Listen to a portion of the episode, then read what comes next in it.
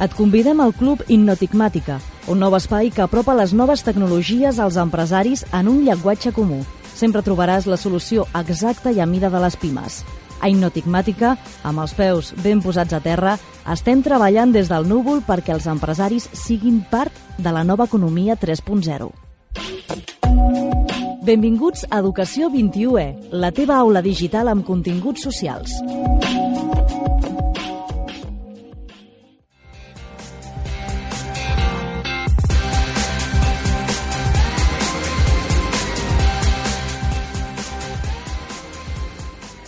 Bon dia, inotigmàtics. Benvinguts a Educació 21E. Estem emetent des de Cugat.cat a Sant Cugat del Vallès i des del CIT, Catalonia Innovation Triangle, un espai radiofònic digital on parlarem de com les noves tecnologies estan canviant els paradigmes actuals de l'educació i la formació arreu del món. L'educació és i serà digital. És per això que al programa repassem cada setmana projectes i empreses que configuren noves realitats en el sector i col·laboren per poder avançar cap a processos d'ensenyament més personalitzat i eficients.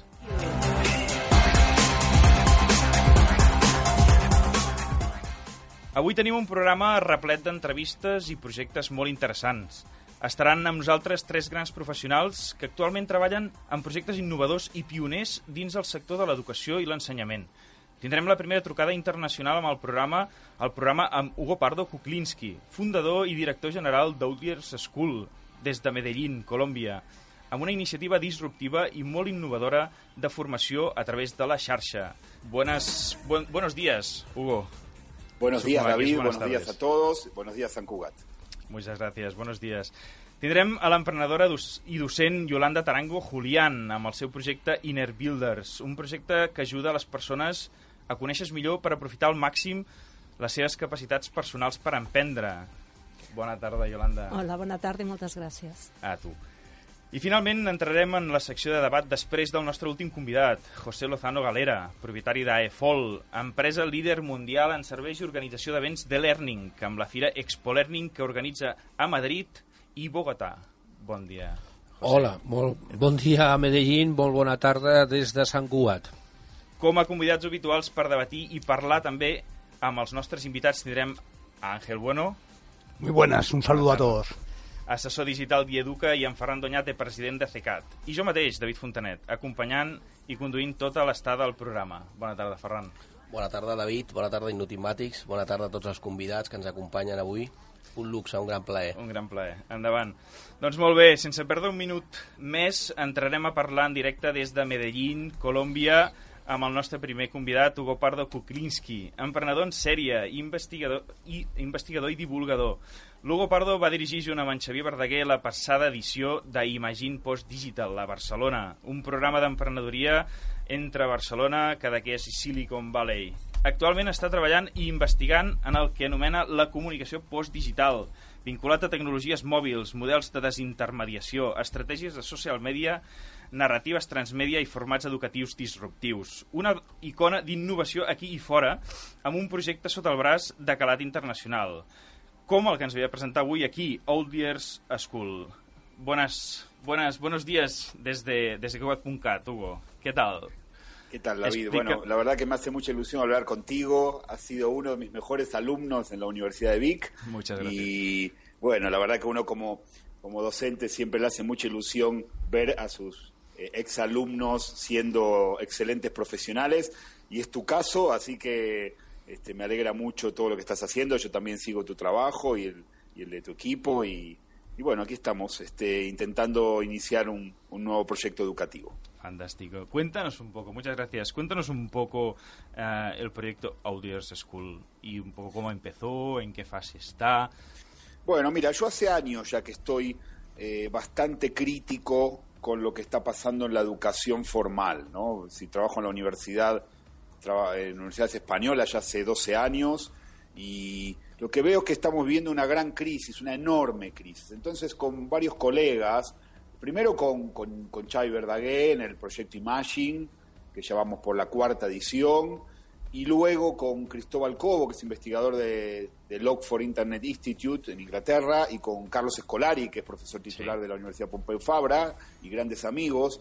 eh, creamos este proyecto que se llama Outliers School y la idea es, ¿por qué no empezamos a llevar a la práctica lo que muchas veces teorizamos, ¿no? que es que la crisis, que hay una enorme crisis de la educación formal, que eh, la crisis de la educación en gran parte es un problema de diseño, eh, es un problema metodológico, que la educación, que la educación formal y, todos los formatos educativos van a tender a ser híbridos y virtuales, este, y esto es una tendencia mundial a partir de los MOOCs, pero también de, de muchos otros tipos de plataformas, que la, que la gran disrupción de la educación no es tecnológica, sino que es organizativa, que hay que desintermediar la producción y la distribución del conocimiento.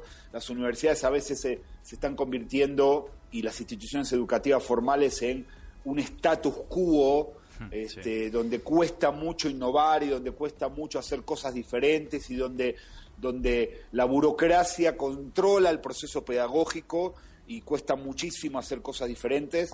Y, y por último, digamos, entender que la legitimidad de los educadores eh, ya no está solamente en las instituciones, como ha estado en el siglo XX y en, los siglos anteriores, sino que está distribuida en la red. O sea, en la medida que nuestros proyectos sean proyectos en red, nuestra legitimidad está distribuida en la red. Entonces, profesionales que nos dedicamos a la educación, podemos, sin títulos, sin certificaciones y sin siquiera, sin el soporte de universidades detrás, generar proyectos educativos como Outliers School, que llamamos por la segunda edición, eh, en todo el mundo. Así que bueno, llevando a tu pregunta respondo esto, ¿no? Llevando a la práctica cosas que siempre pensamos y que creemos que ya es hora de este, concretar. Pues me parece fantástica la introducción, la reflexión, la reflexión inicial que nos haces, Hugo.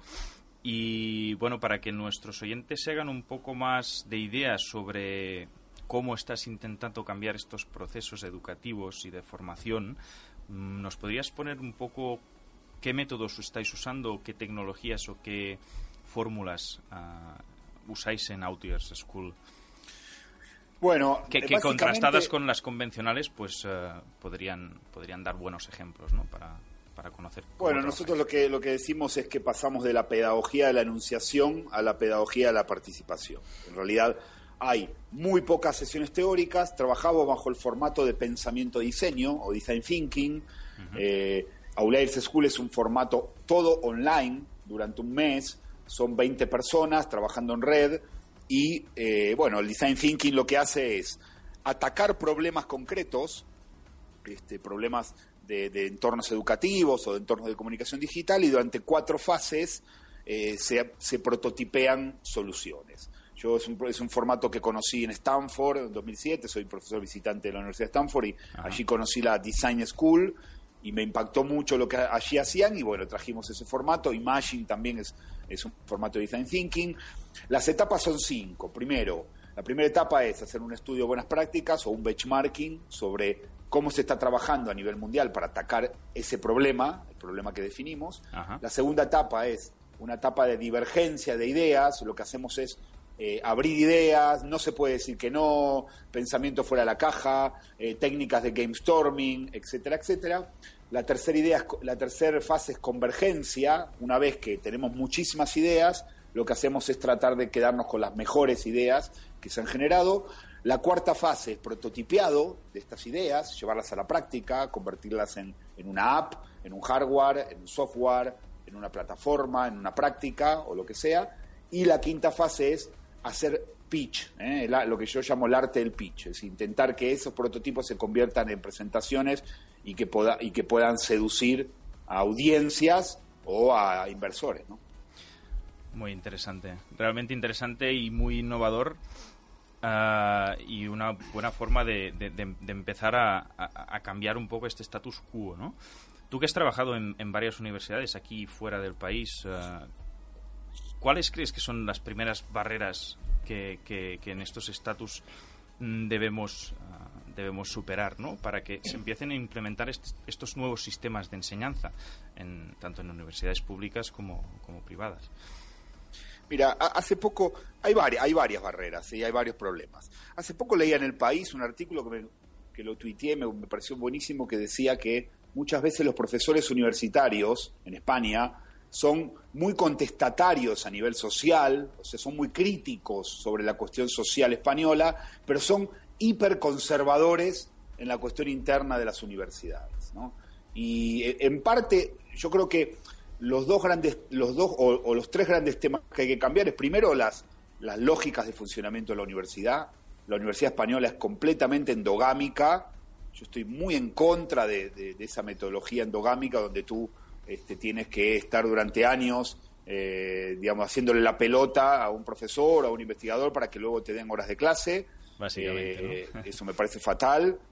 Después, creo que no hay espacio para la meritocracia. O sea, por ejemplo, no hay espacio en, las universidades españolas, no hay, no hay espacio para que un investigador o un profesor, no sé, americano o inglés o francés o, o latinoamericano pueda entrar a trabajar en una universidad, porque no hay los, los concursos no son transparentes, eh, se privilegia la, la, endogamia, etcétera, etcétera.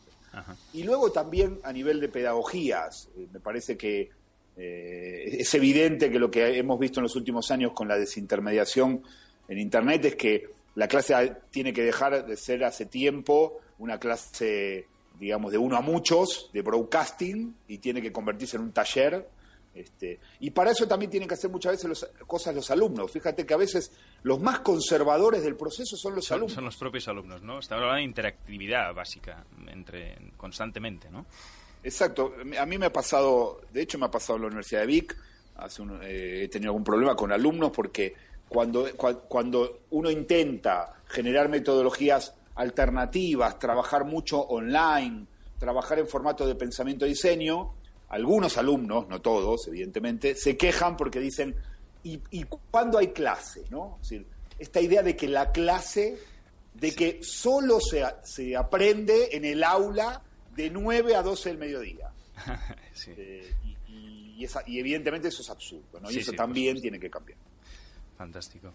Pues uh, no sé si alguno de nuestros uh, invitados y colaboradores quiere añadir al, al, alguna, alguna referencia para completar.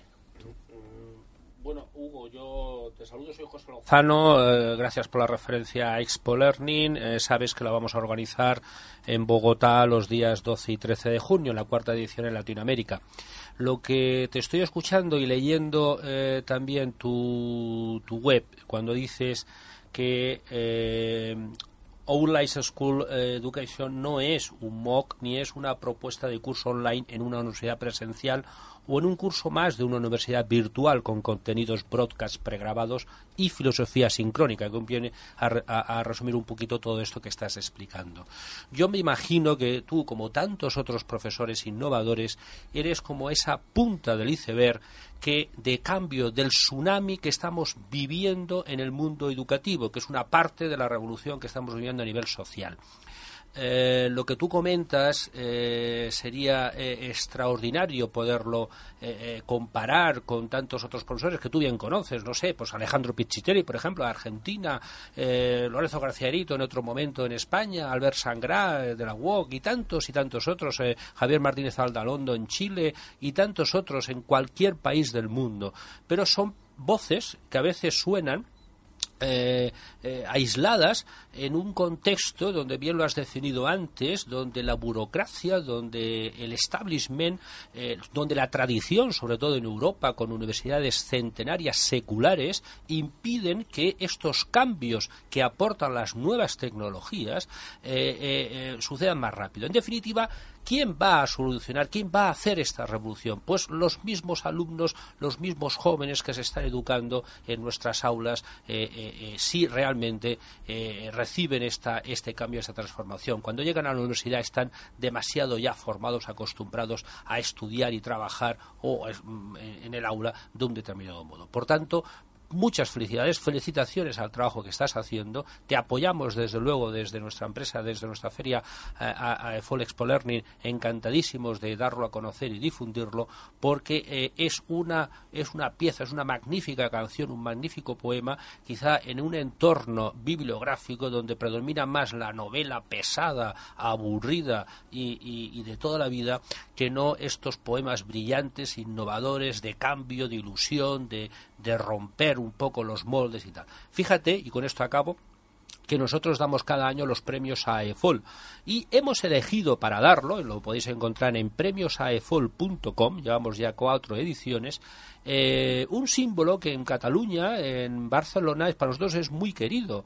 Es el famoso eh, dragón de Antoni Gaudí del Parque Güell de Barcelona. Y lo elegimos porque simboliza lo que Antoni Gaudí a principios del siglo pasado eh, hizo en la arquitectura. La arquitectura de Gaudí es la rompedora, es absolutamente rompedora con la arquitectura de su siglo. Y señores, saben que los monumentos de Gaudí son los más visitados por los turistas cada año en Barcelona, sigue siendo una arquitectura que llama la atención, que atrae a miles de personas y fue hecha por un solo arquitecto ese símbolo es un poco lo que a veces está pasando en el mundo del e-learning, en el mundo de la formación online, donde nosotros animamos, y esa es nuestra misión, a que haya más profesores innovadores, a que haya más utilización, más prueba y error. ¿Por qué? Porque no hay un modelo único. Lo que vosotros estáis haciendo demuestra que no hay un modelo único de tecnología aplicada a la educación. Cada profesor tiene su maestrillo y cada profesor está haciendo maravillas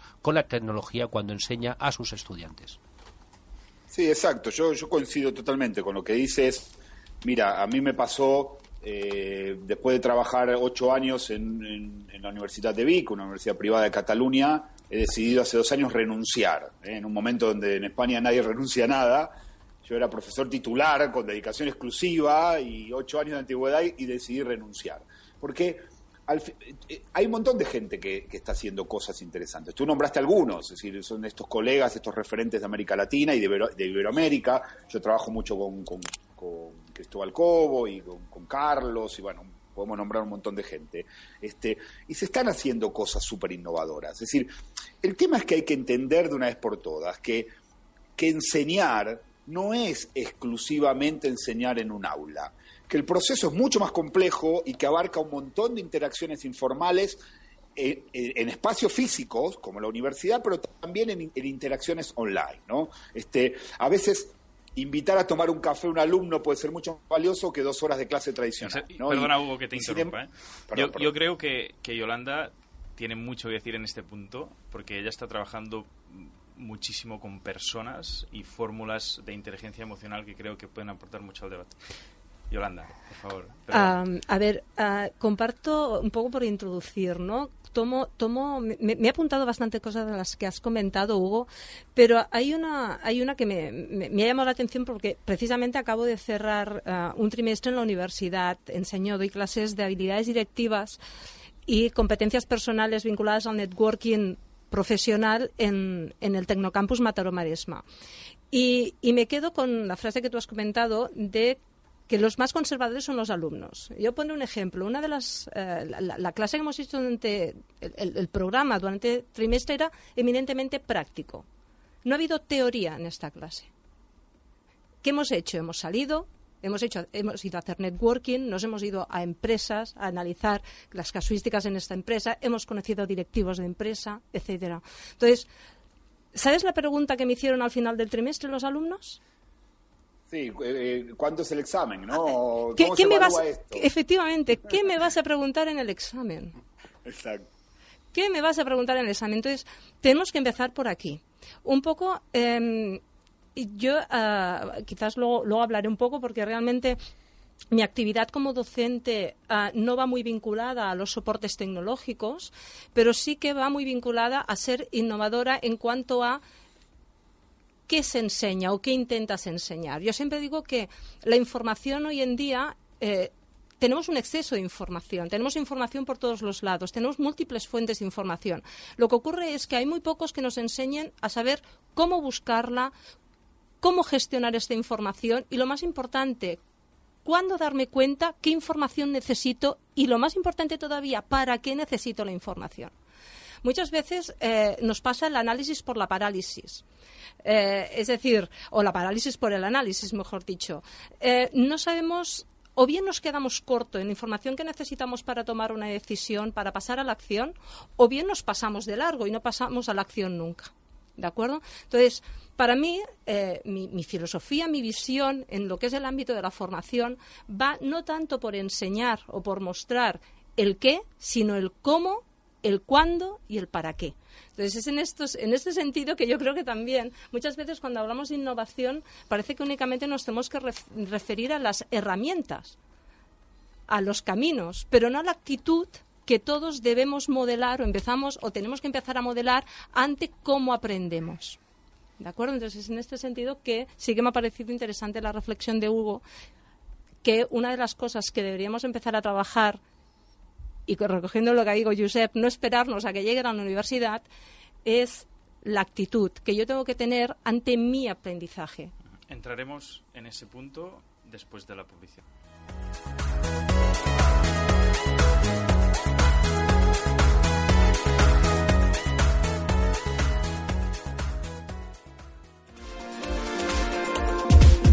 En FIM Group et convidem a ser part de la nostra plataforma tecnològica de negocis, un punt de trobada per a empreses que requereixen d'especialistes i solucions en diferents àrees de les TIC.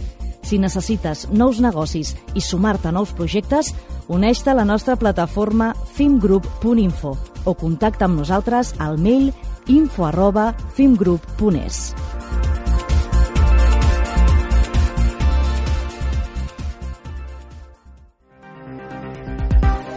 Si tens una empresa orientada al núvol en qualsevol de les seves múltiples facetes, desenvolupament web, software de gestió, comunicació online o qualsevol altra àrea, nosaltres som el teu club selecte. Associació d'Empreses Cloud Computing de Catalunya, ASECAT.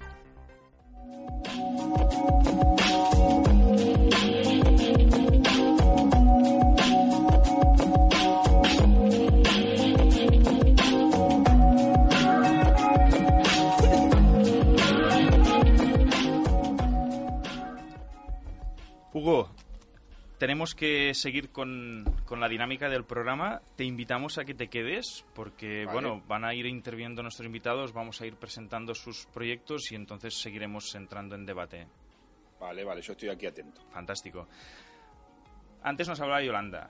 Yolanda eh, lleva muchísimos años, más de 20 años, más de 20 años dirigiendo proyectos y equipos en disciplinas eh, diversas. Yolanda Tarango ha estat tutora de programes de Learning to Grow, Aprendre per Créixer a Barcelona Activa, a través de Barcelona Activa i ESE, i entre molts d'altres, i actualment és sòcia directora i cofundadora de l'empresa Inner Builders, un projecte que acompanya persones i organitzacions en la presa de consciència dels seus recursos cognitius, emocionals, físics, del seu entorn, i els pren com a punt de partida per desenvolupar el propi talent i que doncs, tots aquells que la segueixin puguin assolir els seus objectius eh, fixats de manera més, eh, diu, sana i ecològica, que això ens ho has, ens ho has d'explicar una mica, no? Um, bona tarda, Yolanda. Uh, Explica'ns una mica el, el, el projecte Inner Builders. Sortint sí. una mica del debat en el que estàvem, no? I... Exacte, vale. a veure, jo, eh, molt breument, una mica d'història. És a dir, jo començo, començo a treballar amb 17 anys en una entitat financera estudio enginyeria en paral·lel que treballo per viure i diguem-ne que entro com a becària i acabo com a membre del comitè de direcció, consellera delegada, passant per pràcticament totes les àrees funcionals de, de l'entitat financera.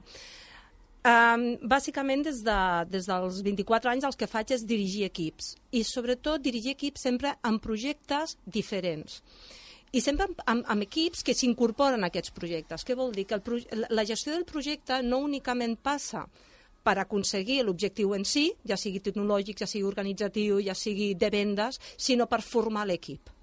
D'acord?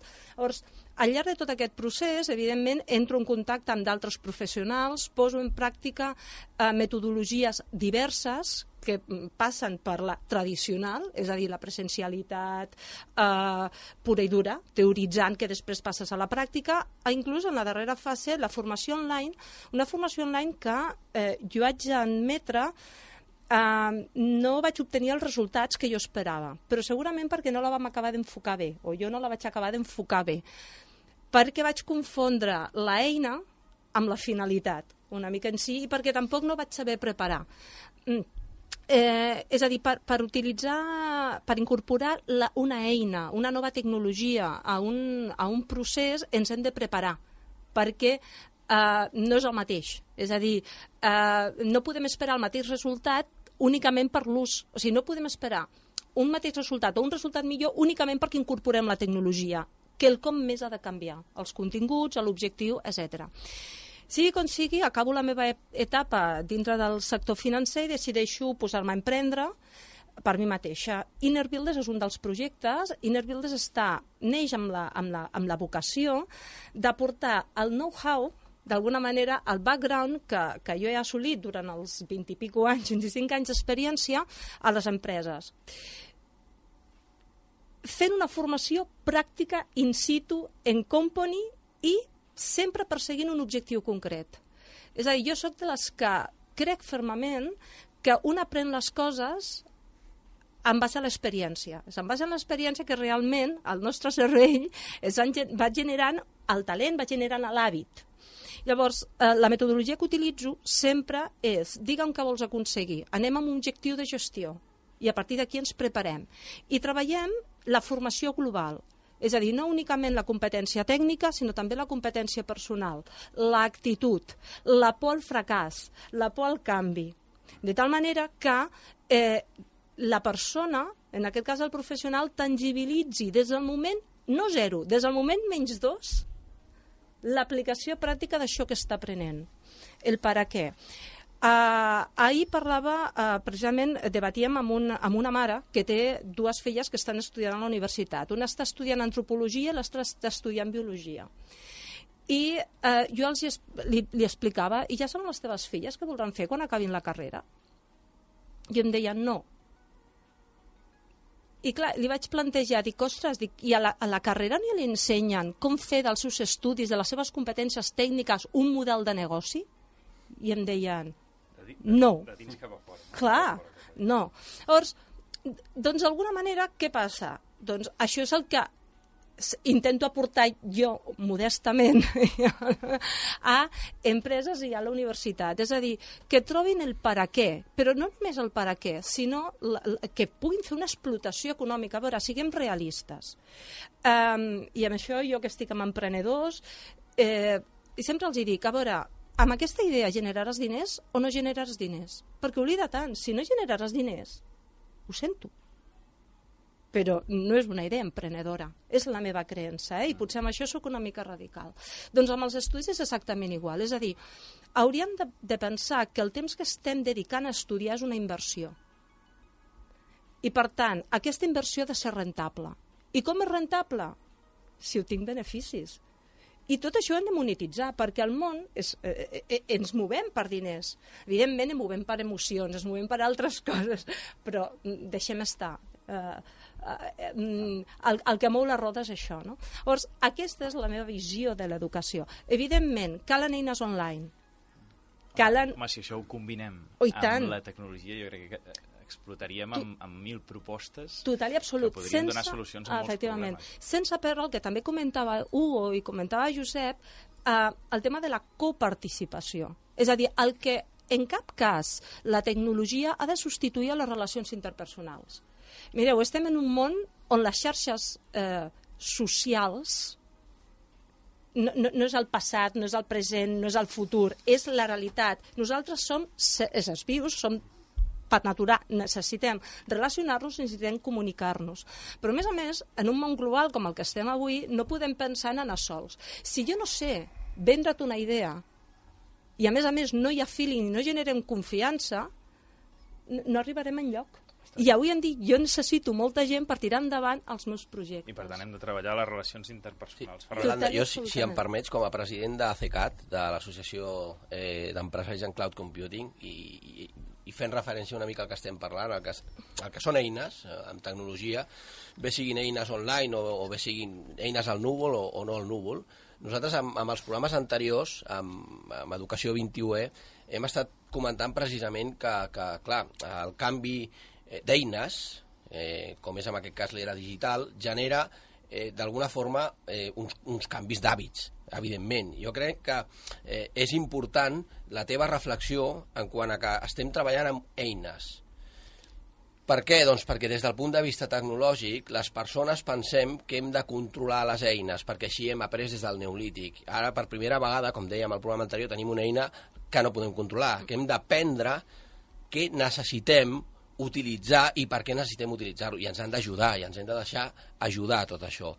Llavors, eh, la pregunta que jo et volia fer, i te la faig directament, eh, tant amb eines tecnològiques com en combinació de, eh, amb eines tradicionals, perquè les eines a, a nivell d'educació de, presencial que estaven comentant, evidentment també es transmeten emocions, etc. Vull dir que eh, al final tot és, tot és un, una necessitat que, que, pot, que pot engranar la roda, com parlaves tu abans.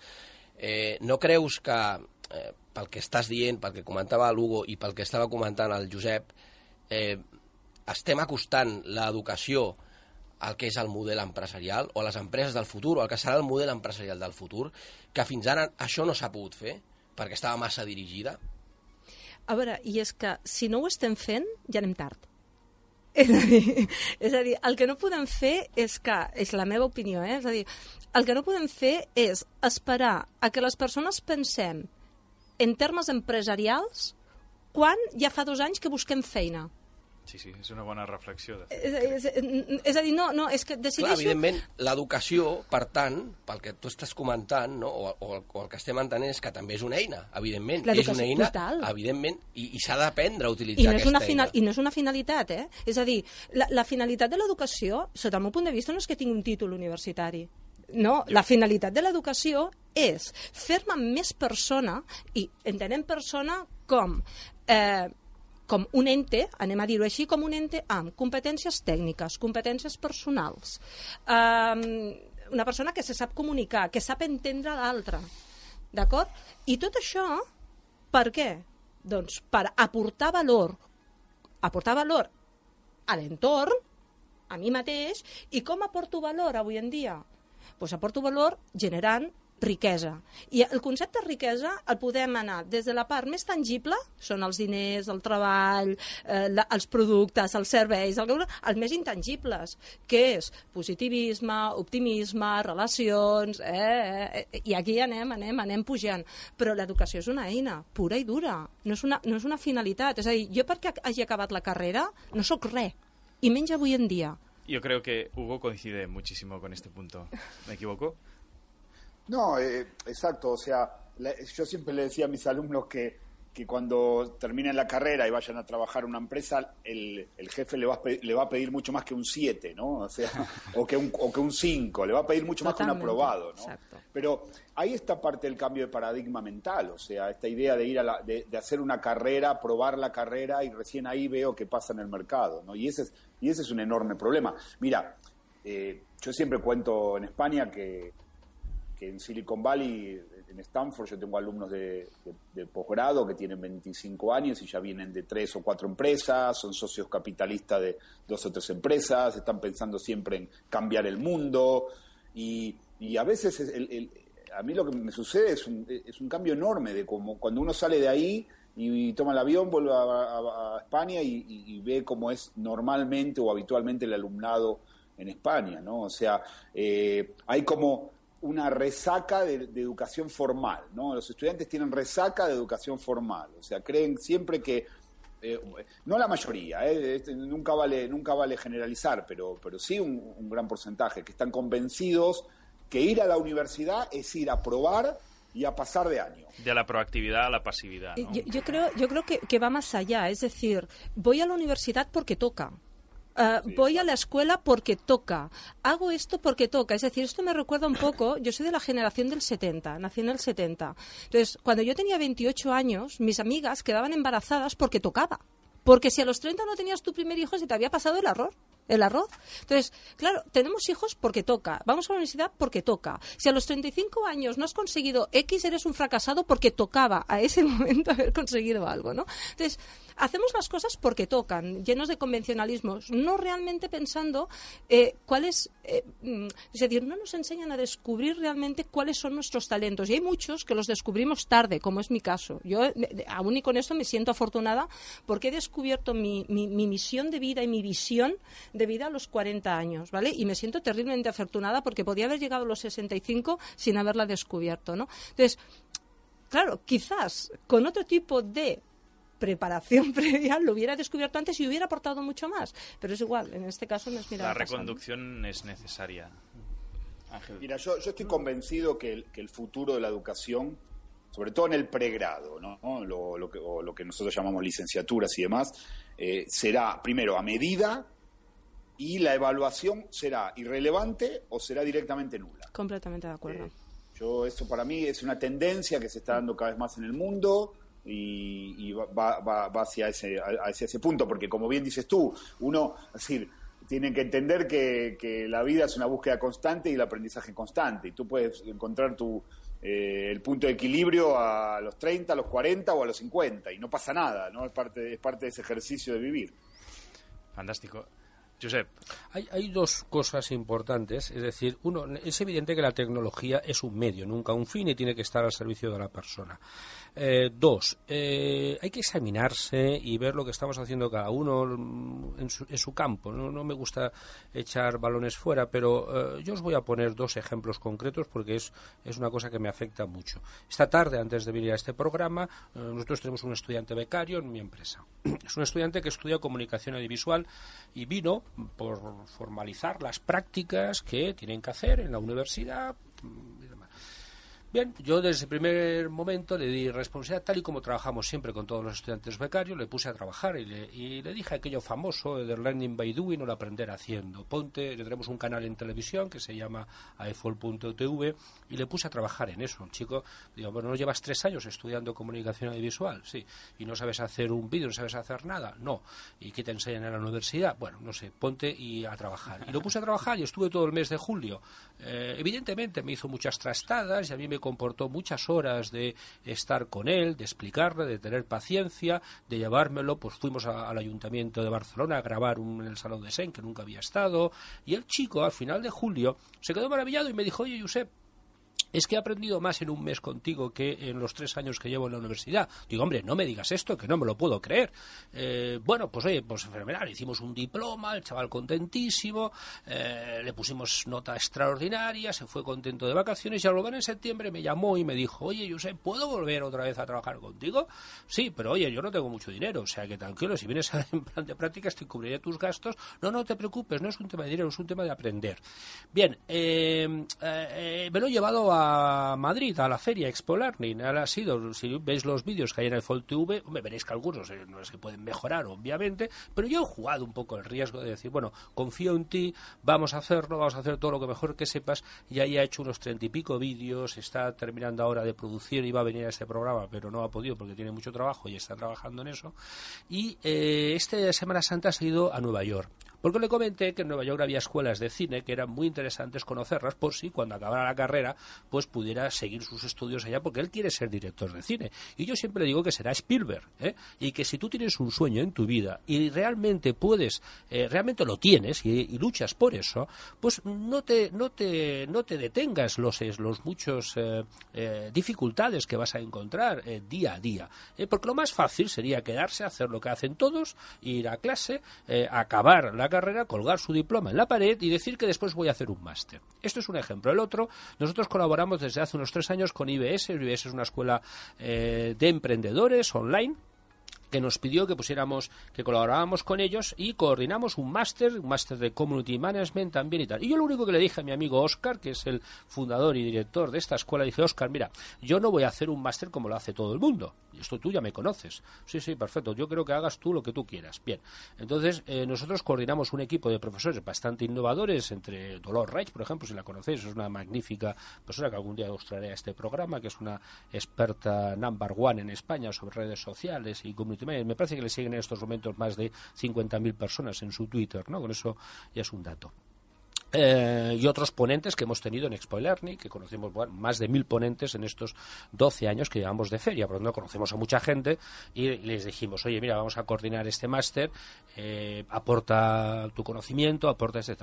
Y el toque, quizá eh, diferenciador, porque el máster sí, no me quiero extender mucho, pero, pero se puede ver evidentemente en IBS, es que al final del máster todos los alumnos tienen que aplicar lo que han aprendido en un trabajo práctico. Y les digo, mira, lo que has aprendido, uno, lo puedes aplicar en si estás trabajando, si tienes la suerte de estar trabajando en tu empresa, si quiere tu empresa Tú estás haciendo un máster, dile a tu empresa que mm, tú lo que has aprendido en ese máster lo puedes eh, regalar, lo puedes aplicar en algún tema concreto que quieras hacer aquí.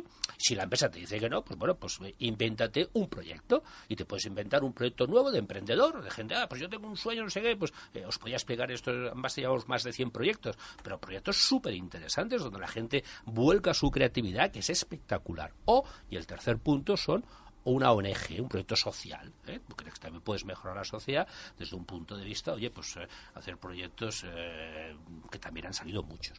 Bien, es súper interesante poder comprobar que con una cosa tan fácil y tan sencilla, decirle, mire usted, lo que ha usted aprendido aquí es un máster online, es totalmente online con excelentes profesores que cada semana hacen una actividad práctica además, ¿no? Entonces al final no queremos que el alumno diga, tengo un máster en Community Management y soy... No, no, mira, vamos a ver, soy capaz de desarrollar este proyecto, he desarrollado esto, me puedo enfrentar a este caso, porque yo en muchos casos cuando veía eh, alumnos que habían acabado tipos másters e-learning y me venían a ver, buscando trabajo, les decía, oye, me puedes, perfecto, ponte mañana y desarrollame este proyecto de e-learning. Uy, esto no me lo han enseñado en la facultad, ni tampoco en el máster. ¿Y para qué has estado un año o dos años estudiando más un máster después de cuatro o cinco años en la universidad? Ya llevas cinco, seis o siete años y todavía no sabes desarrollar un proyecto. Entonces, esto... perdón, perdón.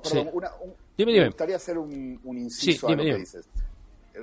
a ver, coincido totalmente con, lo que planteas, pero ¿sabes, ¿sabes lo que a, mí no me parece adecuado cuando el alumno te dice, eh, esto no me lo han enseñado en la universidad? Es decir, primer error, porque la, universidad tiene que empezar a hacer, los estudiantes tienen que empezar a darse cuenta que el aprendizaje es autoaprendizaje o no es nada. Entonces, eh, tampoco se trata de que los profesores de la universidad te enseñen todos los procesos, eh, el uso de plataformas, edición de vídeo, eh, Final Cut o lo que sea. O sea, si no te lo han enseñado, apréndelo tú y no pasa nada, o sea, eso no es una excusa para, decir, tirar, como, como decíamos antes, no tirar pelotas afuera, no me lo han enseñado, entonces no lo sé. Eh, porque nosotros, que ya somos todos mayorcitos, los que estamos eh, participando de esta conversación, este, estamos todo el tiempo intentando aprender cosas sin que, primero, nadie nos las pida, sin que nadie nos evalúe, pero con la eh, enorme necesidad de que tenemos que aprender para, ser, para seguir siendo competitivos en el mercado. ¿no? Y eso también es una actitud que yo critico a los estudiantes. Cuando van a las empresas y te dicen, nadie me ha enseñado a hacer esto. Bueno, si nadie te lo ha enseñado, Apréndelo tú. Apréndelo tú mismo, Yolanda. Querías anotar algo y acabamos. Es que en la línea, en la línea de, en la línea que comentaba ahora Hugo, es porque un, cuando yo comentaba que tenemos antes que tenemos que empezar a trabajar las actitudes, es precisamente reconvertir esta actitud de victimista, esta actitud de derechos adquiridos, hacia una actitud más protagonista. No me han enseñado, no me han aprobado, no me dan esto. Es que la educación no vale para nada. Oye, ¿y qué aportas tú? Y, esto es, una actitud, es decir, estamos eh, sumidos en una actitud de victimismo total y absoluto. Entonces, se trata de reconducir esta actitud de víctima a una actitud protagonista, donde yo juego un papel fundamental en el aprendizaje, donde el aprendizaje solo depende de que yo quiera aprender. Evidentemente puedo entonces eh, exigir al profesor que me enseñe más allá del qué, el cómo, y además la aplicación práctica. ¿De acuerdo? Pero claro, no podemos exigir a unos alumnos eh, una actitud protagonista si el entorno no somos tampoco muy protagonistas. Entramos en publicidad. Et convidem al Club Innotigmàtica, un nou espai que apropa les noves tecnologies als empresaris en un llenguatge comú. Sempre trobaràs la solució exacta i a mida de les pimes. A Hipnotigmàtica, amb els peus ben posats a terra, estem treballant des del núvol perquè els empresaris siguin part de la nova economia 3.0. En Fim Group et convidem a ser part de la nostra plataforma tecnològica de negocis, un punt de trobada per a empreses que requereixen d'especialistes i solucions en diferents àrees de les TIC. Si necessites nous negocis i sumar-te a nous projectes, uneix-te a la nostra plataforma fimgroup.info o contacta amb nosaltres al mail info arroba fimgroup.es.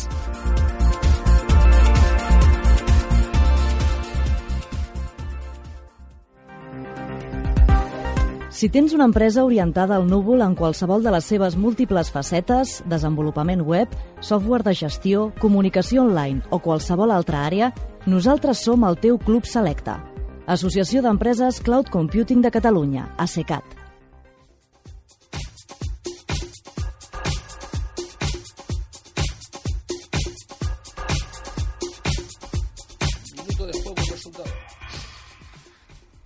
Hugo, ha sido un placer uh, tenerte con nosotros uh, esta, esta tarde, este día en, en Medellín y espero que podamos volver a, a, tener otra charla contigo.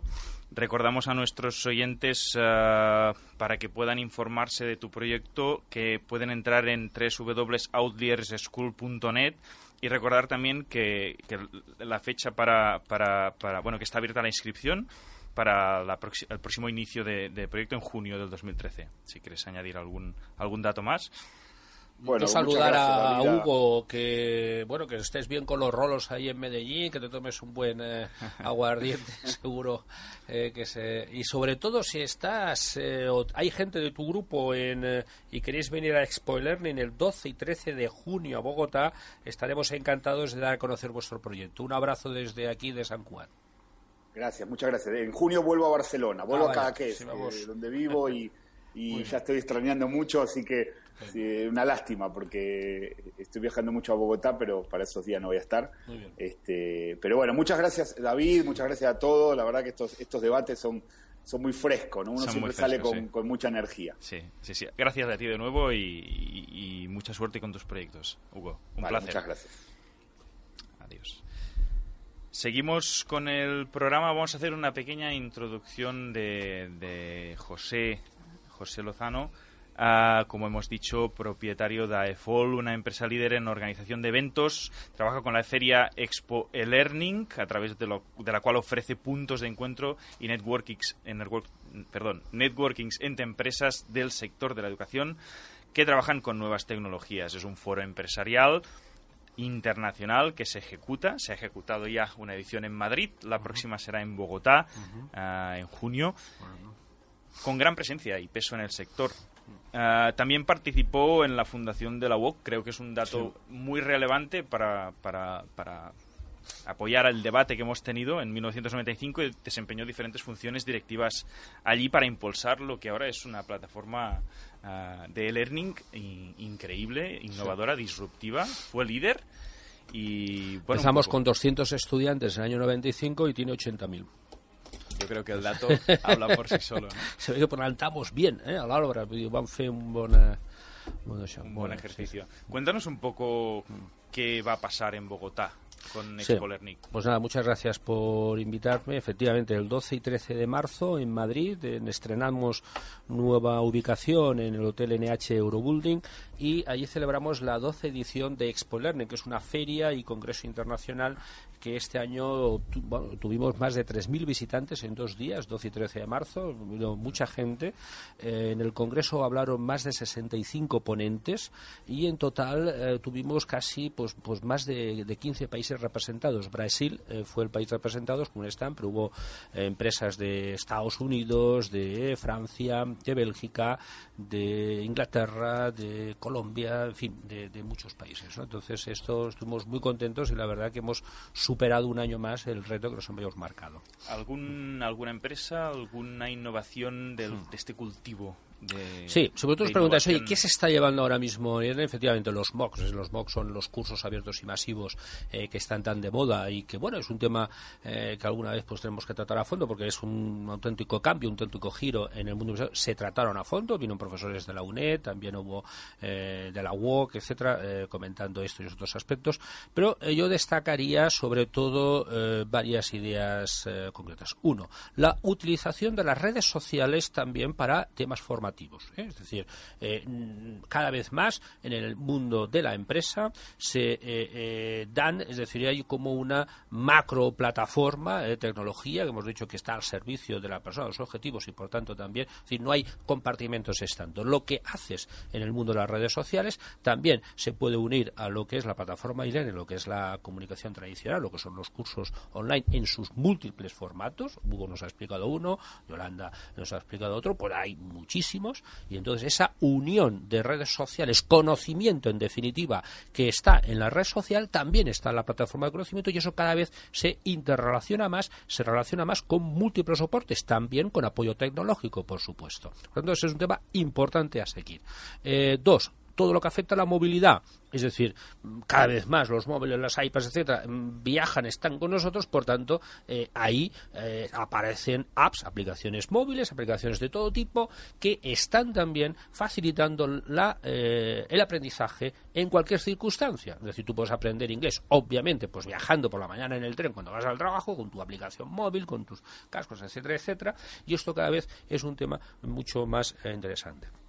Tres, en definitiva, también eh, eh, el, punto uno podría seguir más, pero el otro sería la, los entornos personales de aprendizaje. Es decir, el e se adapta tanto a la persona en su momento, el cómo, cuándo, justamente cuando yo lo necesito, que ya no es lo que decíamos antes también ese profesor de uno para todos, sino que yo busco la formación cuando la necesito, la voy a buscar y ahí está. Y por tanto me hago mi propio programa personalizado de aprendizaje. ¿Eh? Yo tengo que aprender, yo tengo unos conocimientos y tengo que aprender, me piden en el trabajo unos objetivos, unos resultados y yo me hago mi propio traje a medida. ¿eh? El e-learning lo facilita. ¿eh? Y por tanto, eso mezclado con redes sociales es súper apasionante. Es lo que hemos visto en Madrid ahora en esta última feria. También un tema, por, sobre todo por lo que estáis trabajando vosotros, están aumentando muchísimo las aplicaciones en la nube. Es decir, señores, hay que estar en la nube. Y cuanto antes nos vayamos a la nube, mejor vamos a estar todos. Es decir, eh, todo esto que he explicado de aplicaciones de móviles, etcétera, eh, las empresas están todas emigrando. De una u otra manera, mm, se ha iniciado ya. Y, evidentemente, aparece en el horizonte a medio plazo lo que es el Big Data. El manejo aumentar de datos. Creo que has dado en el eh, clavo. es lo que viene, es lo que viene. Es decir, he hecho un resumen rapidísimo. Dejarme unir esto a una cosa muy importante. Es decir, esto que estamos viendo, eso que hemos visto en Madrid, lo vamos a ver en Barcelona. Es una noticia que doy en exclusiva eh, en, este, en este programa. Y doy la exclusiva para anunciar lo que ya dije eh, aquí en San Cuat, que AEFOL, que es una empresa de San Cuat, eh, y que la reflexión nuestra, hemos organizado esta feria en Barcelona, la hemos organizado en, en, Madrid, la hemos organizado en Lima, la hemos organizado en Bogotá. ¿Por qué no la vamos a poder organizar en San Cubato, en Barcelona? Bien, pues el, ya anuncio que el próximo 15 de octubre la vamos a organizar en Barcelona eh, junto con la otra nueva que hemos hecho que es Expo Finanzas. 15 de octubre. 15 de octubre, es la fecha que apuntamos ahí en el horizonte, empezamos a trabajar ya y en ese sentido unimos lo que hemos visto en Madrid, esta, eh, este mercado, diríamos, común de conocimiento eh, que vamos a repetir en Bogotá. Eso es muy importante que lo tengan en claro las empresas. Las empresas que trabajan, que se ven en la feria, que están exportando y que están exportando formación, no se plantean, no se plantean vender localmente. ¿eh? El mercado está como está, no vamos a hablar de eso, ¿para qué hablar de eso? Sino veamos cómo está el mercado internacional. Y ahí, por eso, invitamos a todas las empresas que quieran venir a Bogotá, 12 y 13 de junio, que vengan, que es una feria abierta, que es una feria dirigida al mundo empresarial, a cualquier empresa de cloud computing, de e-learning, de informática, etcétera. Ferran. Si me permites, eh, Josep, a, colación con lo que estás comentando, también me gustaría que nuestra audiencia, nuestros hipnotismáticos, supieran que estáis trabajando no solo para Barcelona, sino para llevar el proyecto si, si me permites, ¿eh? a otros países. A Chile, por ejemplo, puedo decirlo perfectamente en exclusiva, ¿no? Pero Chile viene el 2014. Eso es, bueno, pero estáis trabajando ya para 2014, quiero decirte, estamos a seis meses vista, siete meses está muy vista, avanzado, con lo cual pues, estamos hablando de Madrid, Barcelona, Bogotá y Chile, estamos hablando de que estáis eh, ganando, eh, com diríem aquí a Catalunya, esteu guanyant embranzida, eh? esteu començant a treballar sí. tant a casa com a bueno, fora. Però és el mercat el global en això, vull dir, és que nosaltres eh, som una empresa de serveis, és una empresa que estem treballant per les empreses i facilitem eh, que les empreses surtin. Jo crec que és molt millor anar a un país, a una fira que està organitzada per nosaltres, nosaltres anem prèviament, nosaltres estarem en aquest any a Xile, mirarem tot, hem estat ja dues vegades i coneixem el país, coneixem els mitjans, etc. I garantim que una empresa catalana, una empresa espanyola que vulgui anar a un mercat com aquests va arropada, va amb gent que, eh, que parla el mateix idioma que ens coneixem, que són de cultures diferents, alerta, no és el mateix eh, ser de Catalunya, ser espanyol que tal, quan vas a Xile, vas a Colòmbia, vas a Equador, vas a Perú, és un altre món. I per tant és bo deixar començar-te a aconsellar. Que no ensenyen a les universitats, tampoc, òbviament, això ho vas aprenent, òbviament, eh? Cuidado. Òbviament. I per tant és molt important que programes com aquest, que se poden escoltar a través d'internet, que associacions com la vostra, que eh, posar el gra de sorra que nosaltres posem, home, que ja portem tots anys muntant això, escolti, que no, en fi, que ja, ja, ja sabem de, de, de, de què fer això. Bueno, doncs per tant, nosaltres eh, vam ser pioners, som l'única empresa de tot l'estat, alerta, que és capaç d'organitzar una fira a Espanya i a Colòmbia. I això, és, I això són dades, o sigui, jo no he trobat cap ni una, som una empresa petita, però allà està. I per tant, diem, escolti, aquest any, efectivament, anem a Colòmbia, després de Colòmbia anirem a, a, a explorar el mercat de Costa Rica, però efectivament, ja podem donar la notícia que nosaltres tenim un preacord eh, amb una empresa d'allà, de, de Xile, per fer l'any que ve, si Déu vol, i estem tots eh, vius i sants i forts, mm, més o menys per aquestes dates també del mes de juny, eh, fer eh, l'Expo Learning per primer cop a Xile.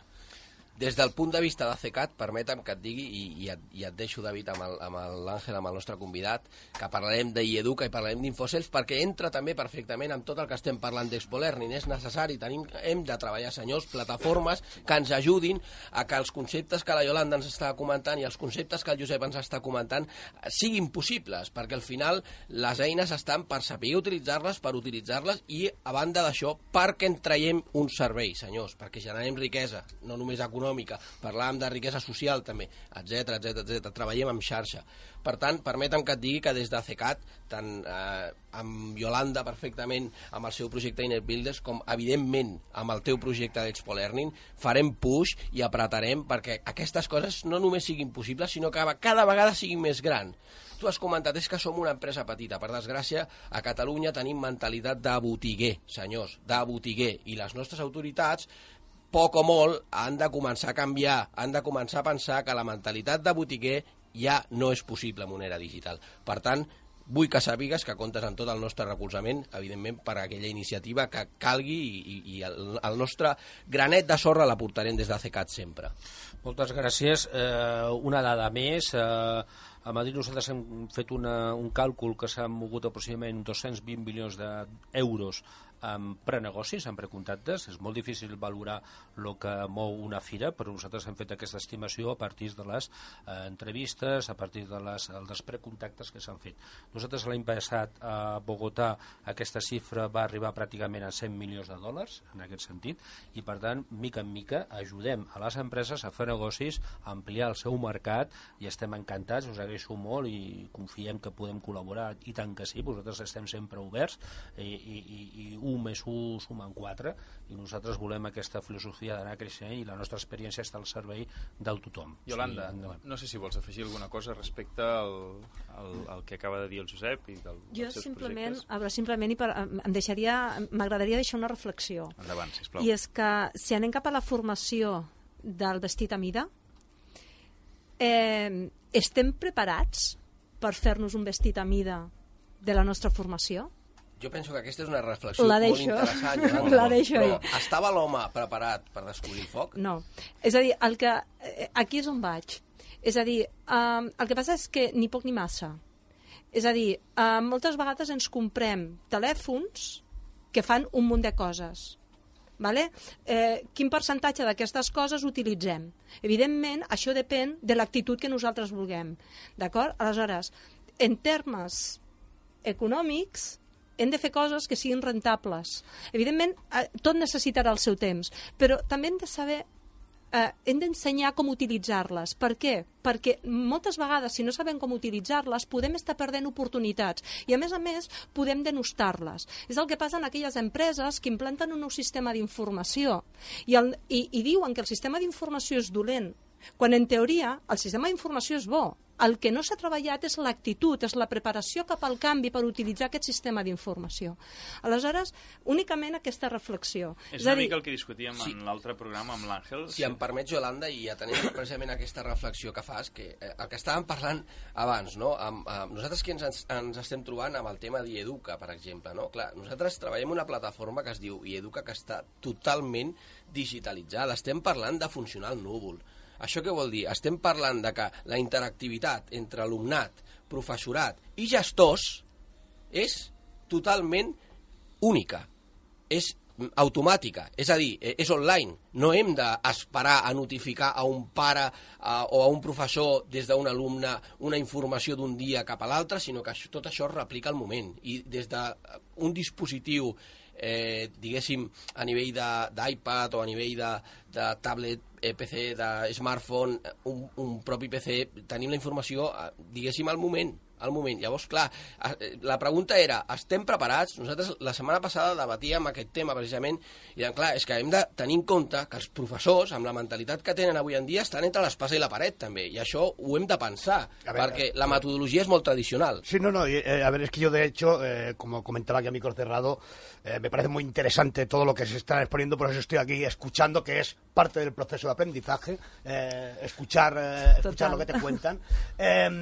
Yo la reflexión el apunte es exactamente esto. O sea, si nos damos cuenta, todas estas iniciativas que son las, los lógicos intentos de un para, dentro de un paradigma nuevo, tenemos debajo esa ese cambio en los hábitos, ese cambio en la propia identidad del individuo, porque hemos cambiado de paradigma. Entonces, quiero decir, eh, eh, yo lo que querría subrayar es que efectivamente estos son, el camino es probar con las herramientas y sus potencialidades. O sea, eh, tú comentabas antes, eh, comentabas antes de, de, de, la herramienta. Sí, hay cosas que no las, eh, cuando compro el móvil no las utilizo, pero tiene, está ahí la posibilidad y eso a lo mejor me hace a mí usando la herramienta, descubrir nuevas eh, nuevas posibilidades o entonces que, creo que hay, creo que es, es bidireccional. O si, o sea... me, si, me, permites, Andrés, quizás tú no lo necesitas, pero otra persona sí. sí y hay sí, que sí, aprender cuando alguien tiene una necesidad de una funcionalidad determinada, de una herramienta determinada o no la tiene. O quizás en un momento A no la tienes, pero vas a tenerla en pero un es que, momento es que yo voy más allá. Es que yo voy más allá. Es decir, a mí me gustaría saber todo lo que hace mi, mi móvil. Uh -huh. La cuestión es eh, ¿cómo me trabajo yo para tener, para estar suficientemente motivada para, para dedicar tiempo a aprender todo lo que tiene el móvil? O hago la pregunta al revés. Ostras, ¿cuánto me estoy dejando de aprender? ¿Y cuánto me estoy dejando? O sea, ¿cuántas oportunidades estoy perdiendo de mejorar y ser más eficiente en mi día a día? Simplemente porque no me doy la oportunidad de dedicar un tiempo a descubrir qué es lo que lleva mi móvil. Sí, pero, pero estamos, estamos, hablando así de, lo, de, los hábitos. O sea, pero es, es que comentabais antes, eh, eh, hay que, eh, a ver, nos, tenemos por herencia, pero por herencia lo que hablábamos el otro día, de, de, de que existe la pirámide social donde las, las, las, órdenes vienen de arriba abajo. Entonces, claro que vamos a que nos digan, tú vales, tú no vales, esto está bien, esto está mal. Entonces, eh, uno de los retos desde mi punto de vista cuando nos encontramos es claro que el individuo eh, desarrolle eh, o, se haga responsable de su propio aprendizaje, que esto, a ver, esto está en los manuales de pedagogía, la culminación, la culminación pedagógica es el, auto, el, autodidacta, ¿vale? O sea, es el, señor que ha sabido a, enseñarse a sí mismo. ¿Me explico? Entonces, y este, y este reto es el que tenemos aquí de, base desde mi punto de vista, vamos. El, reto, el reto se trata en eh, cambiar el enfoque. Y allá donde ahora vemos pegas, ver oportunidades.